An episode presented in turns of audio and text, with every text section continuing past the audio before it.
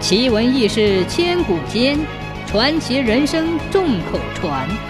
千古奇谈。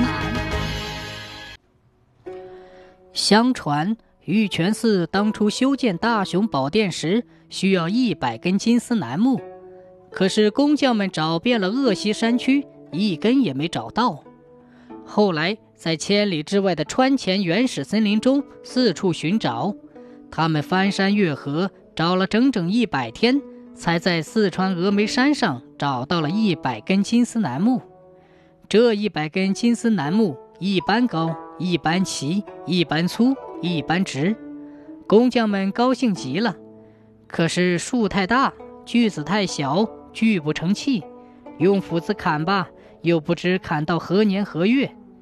眼下玉泉山下大雄宝殿的台基已经夯平。雕饰着莲花瓣的筑基已经安放好了，急等着大料架梁了。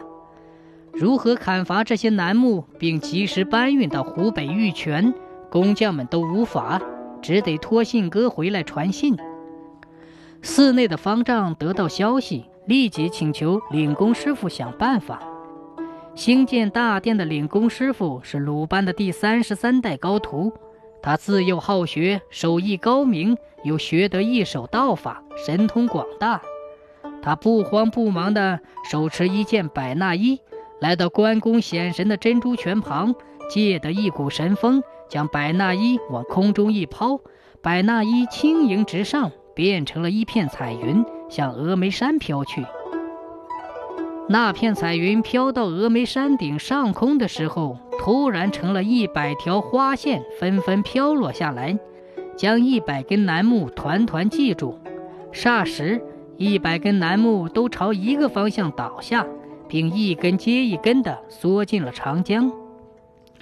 他们穿过瞿塘峡、巫峡，飞流直下，流到西陵峡莲坨附近的一个地方，碰到一条黄鳝精。黄鳝精拦住楠木说。你们不能再往下流了，快跟我走吧，我带你们开路。于是，一百根楠木一字尾随，跟着黄鳝精钻到了深不可测的黄鳝洞里去了。再说那天，玉泉寺非常热闹，人山人海，都来看金丝楠木是如何运回来的。只见领工师傅端起墨斗盒，拿起竹笔，在地上轻轻画了一个圆圈儿。突然间，狂风大作，刮得人们睁不开眼睛。风停的时候，人们睁开眼睛一看，画圈的地方变成了一口大水井。那些楠木在黄鳝洞内经过一段地下漫游之后，一根接一根的从井口冒了出来。当冒到九十九根的时候，老师傅数错了数，喊了一声：“有了！”这一声不要紧。那第一百根楠木刚冒出水面三尺，就停住了。用手摇得动，就是拔不上来。差一根怎么办呢？老师傅自有办法。他用九十九根楠木的刨花，一层一层的卷起来，硬是卷成了一根又粗又直的大梁，而且做了大殿的基梁。